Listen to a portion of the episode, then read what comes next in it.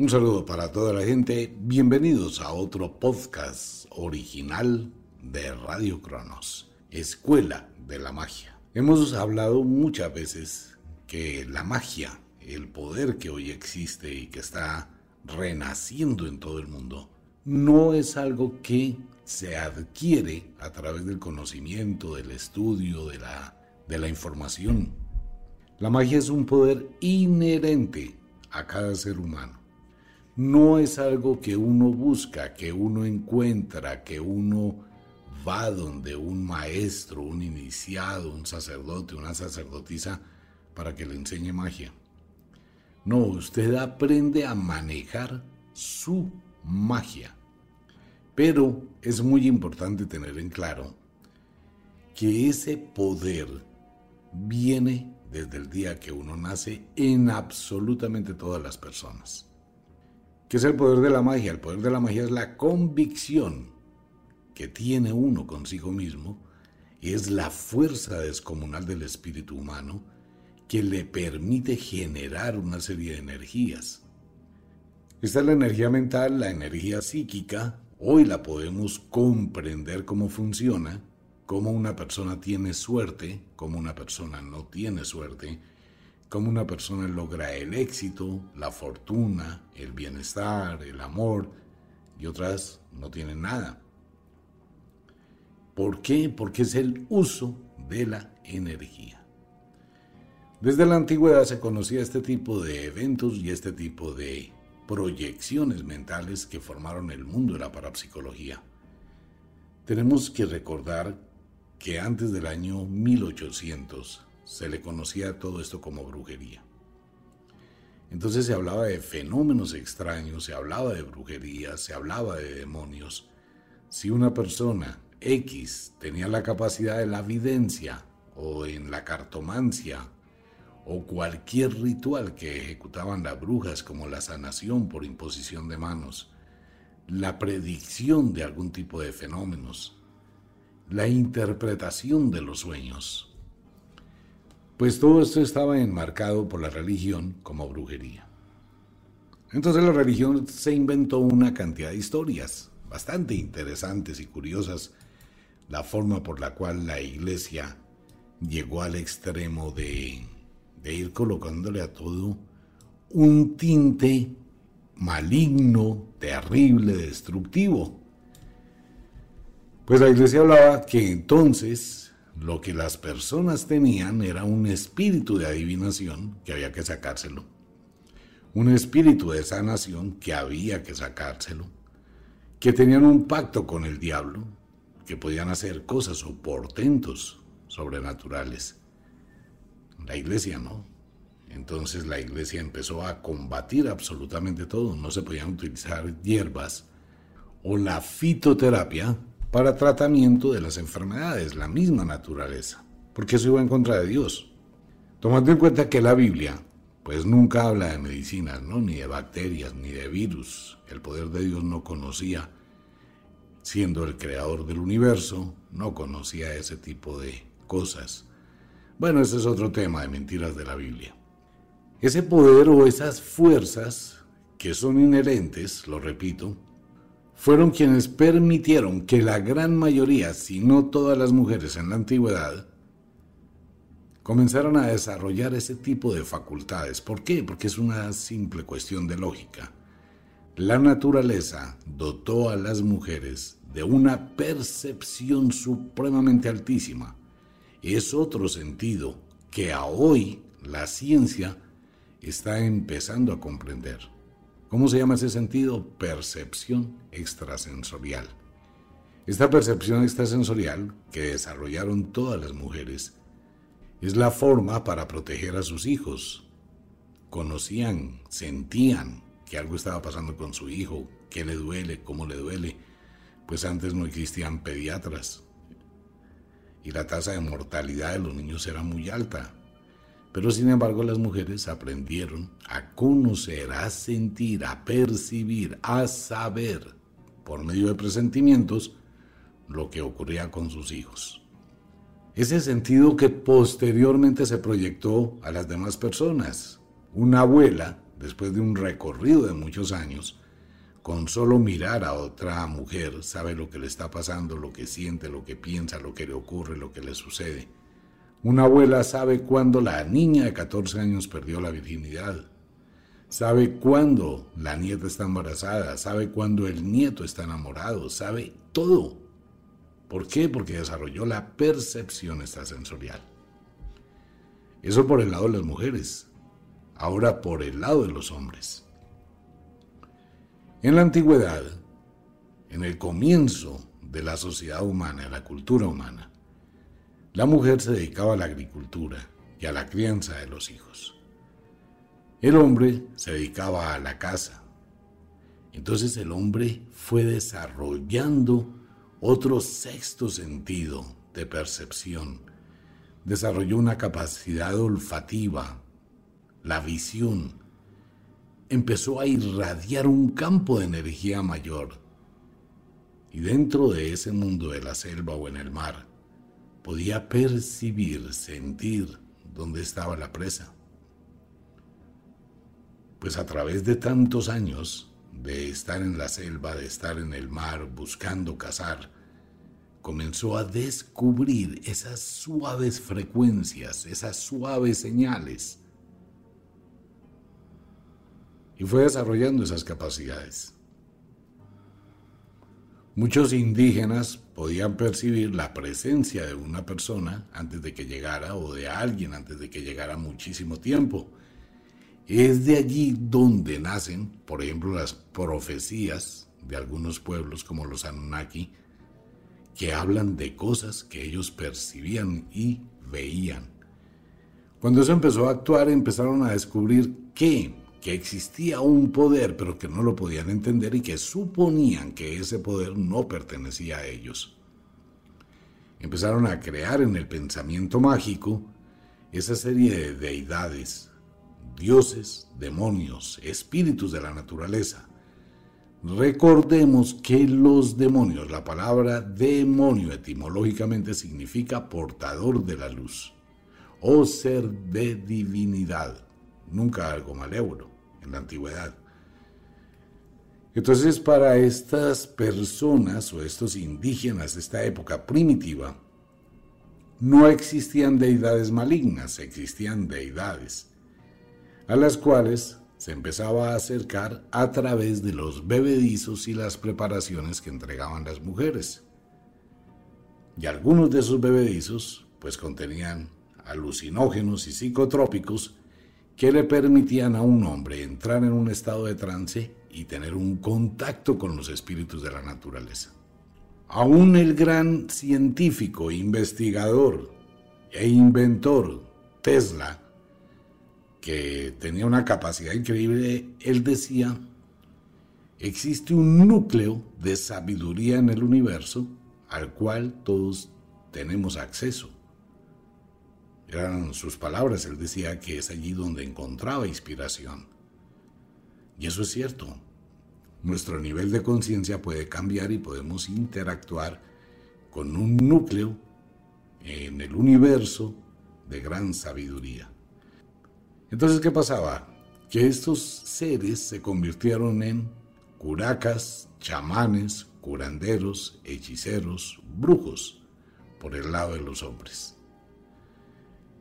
Y estos chamanes magos, pues lo que hacían era apoyar a los gobernantes, apoyar al jefe de la tribu, porque tenían una gran habilidad en identificar las señales. Conocían el ritmo, el ciclo de la naturaleza, los cambios estacionales. Entonces esta noche si va a ir a pelear no vaya porque es luna llena. Esperemos a la luna nueva que es muy oscuro, conocemos el camino. Hay que ver cómo están volando los murciélagos para saber cómo va a estar el clima. Entonces todo eso los llevaba fuera del estado de trance a tener una comunicación y en la medida de la práctica desarrollar una mayor percepción extrasensorial y lograr hacer portentos. Y en el caso de las mujeres, las sacerdotisas que igual apoyaban a la reina, apoyaban a la tribu, apoyaban a las demás mujeres en la búsqueda del progreso. Entonces tenemos la bruja, la hechicera, la chamana, la conocedora, la mujer de gran sabiduría, la representación total de la Pachamama. Si nos vamos un poquito más hacia la antigüedad, pues vamos a mirar en la cultura griega, unos 7.000, 8.000 años en el pasado, cómo esas representaciones son similares, como la diosa Gea, la diosa de la creación, ¿no? que es una de las formas filosóficas de colocar la naturaleza en su estado femenino para procrear la vida y no como la religión que le atribuye la creación a un macho, totalmente contranatural. Entonces la diosa Gea y la diosa Hera y la diosa Hecate, pues forman una tríada tan profunda en esa filosofía que muestra el poder que existe en las mujeres y por el otro lado está el dios Hermes. Estoy hablando de hace ocho mil años, no estoy hablando de ayer, de estos conceptos filosóficos que ya existían, que era el escriba de los dioses o el dios de la sabiduría. Y todos estos portentos mágicos entre la sabiduría, la filosofía y el actuar, pues le dieron poder a esa energía. Por el otro lado, en el mundo de los hiperbóreos, ya he hablado mucho de ese tema, en el norte de Irlanda, una de las primeras civilizaciones culturales más antiguas que el pueblo sumerio, del cual no hay muchos rastros, solamente existe un lugar muy pequeño en la punta más norte de Irlanda, donde quedó algún recuerdo de los hiperbóreos. Entonces Platón habló muchísimo de ellos. Entonces estos hiperbóreos de igual forma empezaron con una doctrina y esta doctrina fue cubriendo todo el norte de Europa hasta fusionarse con la cultura griega, con el conocimiento griego, ¿En dónde pasó eso? Eso pasó en la biblioteca gigante en el puerto de Alejandría, en el norte de África, porque allí llegaban los barcos de todos los lugares, tenían que entregar escritos, historias, la gran biblioteca de Alejandría, controlada y gobernada por la bellísima Hipatia, una mujer increíble. Esta biblioteca pues tenía un intercambio constante de navieros y de información que trasladaban de la cultura griega a la cultura europea y así sucesivamente. Es donde esta, este tipo de conocimiento fue invadiendo toda Europa. Y allí nació la magia. Por eso el dios Pan, que es el dios de la naturaleza, el dios de la fertilidad, de la cultura griega, más adelante se transformaría por la copialina que hacen los romanos en el dios Fauno, el rey de la naturaleza. Entonces la magia, ese poder mágico, es inherente, está implícito, todo el mundo tiene ese poder. No es que yo me quiero convertir en un mago, yo me quiero convertir en una bruja, ¿a quién le pago para que me enseñe? No, porque ese es su poder interior, que está unido a la capacidad de la convicción que usted tiene para manejar su vida y en la forma como tome decisiones. Lo que hace un sacerdote y lo que hace una sacerdotisa el mundo de la magia es lo que hacían las abuelas antiguamente en los coven, que es enseñar a manejar esa magia enseñar el autocontrol de la mente, como lo hace el templo Shaolin en China. Pues es lo mismo. El poder del monje, la fuerza interna del maestro. Ahora bien, esto es en la parte espiritual interna. Pero ¿qué ocurre cuando esa energía se libera? Cuando hay esa energía de esa convicción tan poderosa, no fe, porque la fe es creer en algo que no existe. La convicción es la fuerza de voluntad de la autoexigencia para lograr algo. Pero esa fuerza tiene una serie de leyes, como la ley del efecto invertido. la ley del principio dominante, la ley de la atracción, etc. Entonces, ¿qué ocurre? Que fuera de esa parte mental existe la parte física, que son los elementos.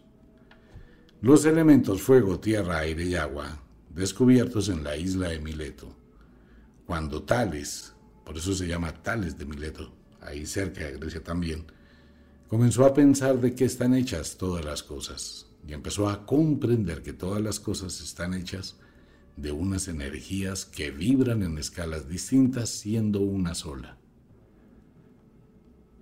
que es el quinto elemento, que es el principio actuante, el todo, que es la esencia de la vida. Por eso el maestro de las mujeres se conoce dentro del gnosticismo como el quinto elemento, porque es la esencia de la vida.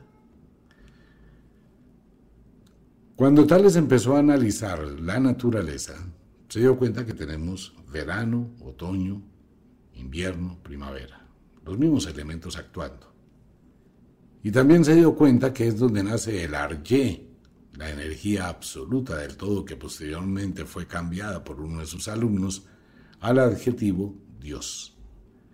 Esta energía, de acuerdo con la vibración mental, posee un poder tan alto que activa otro tipo de vibración que tienen los elementos. Una vela es una vela, pero una vela activada mediante la intención de una bruja o de un mago tiene otro tipo de poder.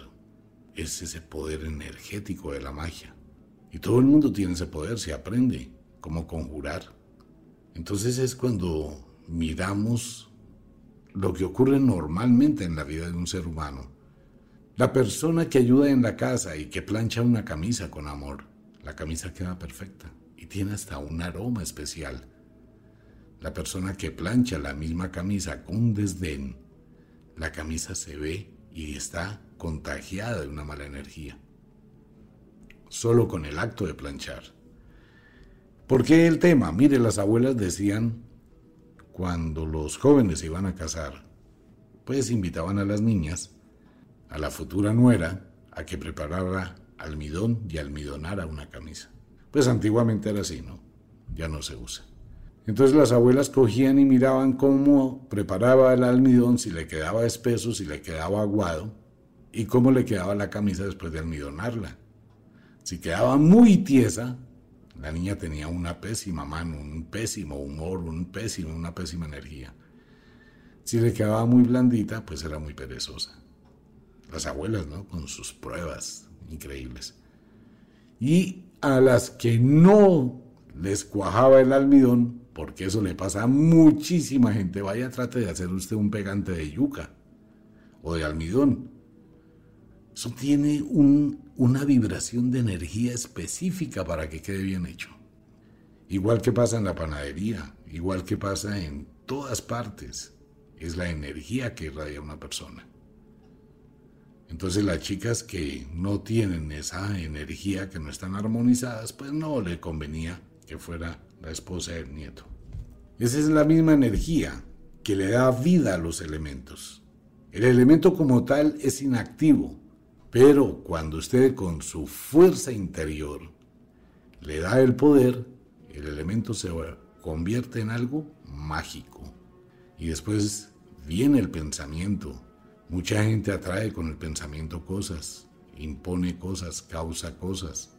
Es el poder del verbo, ese poder tan grande que hoy podríamos decir que es el poder de leer, de influir sobre la mente de alguien a través de un comentario escrito. La brujería moderna del Facebook, de las redes sociales, de Instagram, de TikTok, es la brujería moderna, ¿no? Por eso se llama neuroinfluencia. ¿Por qué? Porque afecta a la psiquis, afecta a los sentidos, afecta todo. Las personas que reciben un mensaje de WhatsApp de su ex o de su novio o de su novia que está ofendido ofendida, que es un poco de letras con un insulto, con una frase, con un comentario despectivo, destructivo. No hay una comunicación física, no hay un efecto físico sobre la persona, no hay algo que le esté causando un daño físico.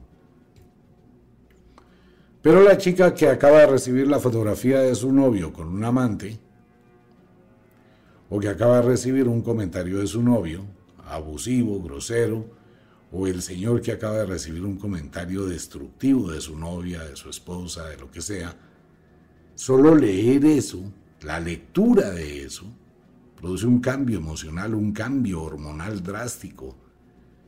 La gente entra en pánico, se enferma del estómago. Hay personas, mujeres que les llega el menstruo con solo leer un mensaje agresivo, incómodo, y es unas letras en una pantalla. Eso es brujería.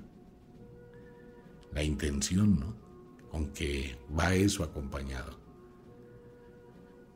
Entonces, la magia aprendió a utilizar los elementos de la naturaleza en todas sus representaciones para activarlos. Entonces, la bruja que hace una poción, un ungüento, un aceite, un perfume, no hay mucha diferencia de ello químicamente hablando, a los perfumes que hoy hace un famoso, una famosa y les coloca un nombre. ¿Cuál es la diferencia? Que los perfumes que se hacen hoy en día, que se comercializan con el nombre de un famoso, los prepara una máquina. Se hace una fórmula, se mezclan determinados elementos, perfumes, esencias, y la máquina se encarga del resto. Eso no tiene magia. El aceite que hace una bruja, pues tiene que empezar por destilar el aceite, comenzar con el cucharón de madera, en el caldero, a calentarlo hasta su punto perfecto, ir mezclando, ir orando, ir conjurando, ir hechizando, ir otorgándole el poder. Así como hace la mamá cuando va a preparar un arroz con leche, o va a preparar harina, o va a preparar una comida que requiere de ese cuidado, ¿no? Y en la medida que lo va preparando, va irradiándolo de amor, de su intención, de su convicción, como cuando prepara una changua. Para quienes no saben, una changua es un poco de agua con leche y dos huevos. Normalmente se le da a las personas enfermas, es de un, de un gran alimento. Pero cura, pero no cura tanto por la changua, por la leche, el agua y los huevos. Cura por el amor con que se prepara. Eso es la diferencia, ¿no? Por eso es que muchas veces un niño, una niña o una persona adulta que tiene una buena relación con la abuela, con la mamá, y se golpea o siente algo o siente daño, con solo que la mamá lo sobe, lo abrace, ya con eso se cambia.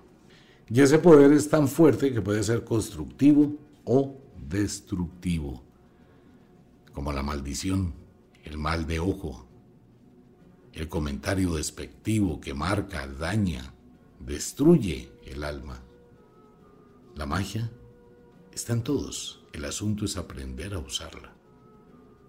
Y eso es lo que hace un sacerdote, una sacerdotisa, eso es lo que hace que la persona aprenda a manejar su magia. Pero el poder es inherente a todos. Otro podcast de Radio Cronos. La invitación para toda la gente a Wicca, la Escuela de la Magia, a través de los libros y de todos estos elementos mágicos.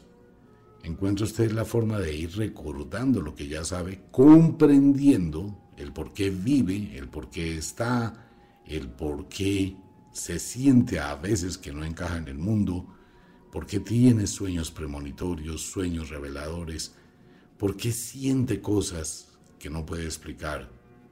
Es su magia que no está centrada, que no está armonizada. Pues a través de los libros de Wicca, usted empieza a encontrar cómo ir canalizando esa magia. Una invitación para todos los oyentes a Amazon, invitación a nuestras páginas de Wicca en Estados Unidos, México, Madrid, España, Colombia. La invitación también a Ofiuco Store, que estamos entregando en este momento, solo hay para 30 personas en todo el mundo, el sello mágico y sagrado de Lucifer. Este es un sello del mundo de la magia de muchísimo poder, el sigilo de Lucifer, el sello de Lucifer. Después les hablaré de ese tema.